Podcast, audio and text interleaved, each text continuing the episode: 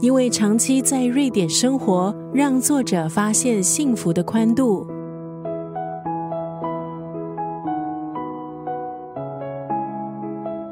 今天在九六三作家语录分享的文字，出自台湾作家吴圆圆的作品《当个普通人也很自豪》。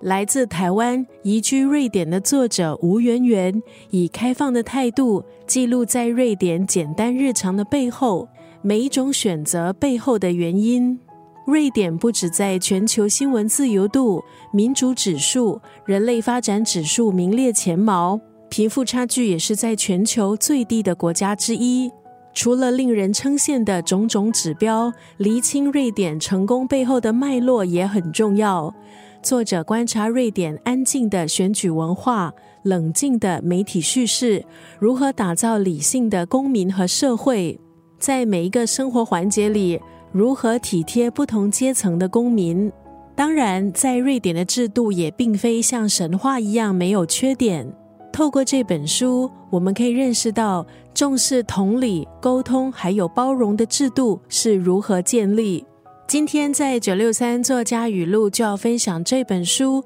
当个普通人也很自豪》当中的这一段文字：不敢流行，不封名牌，不执着第一，美好的眼界越宽，摸得着的幸福就越多。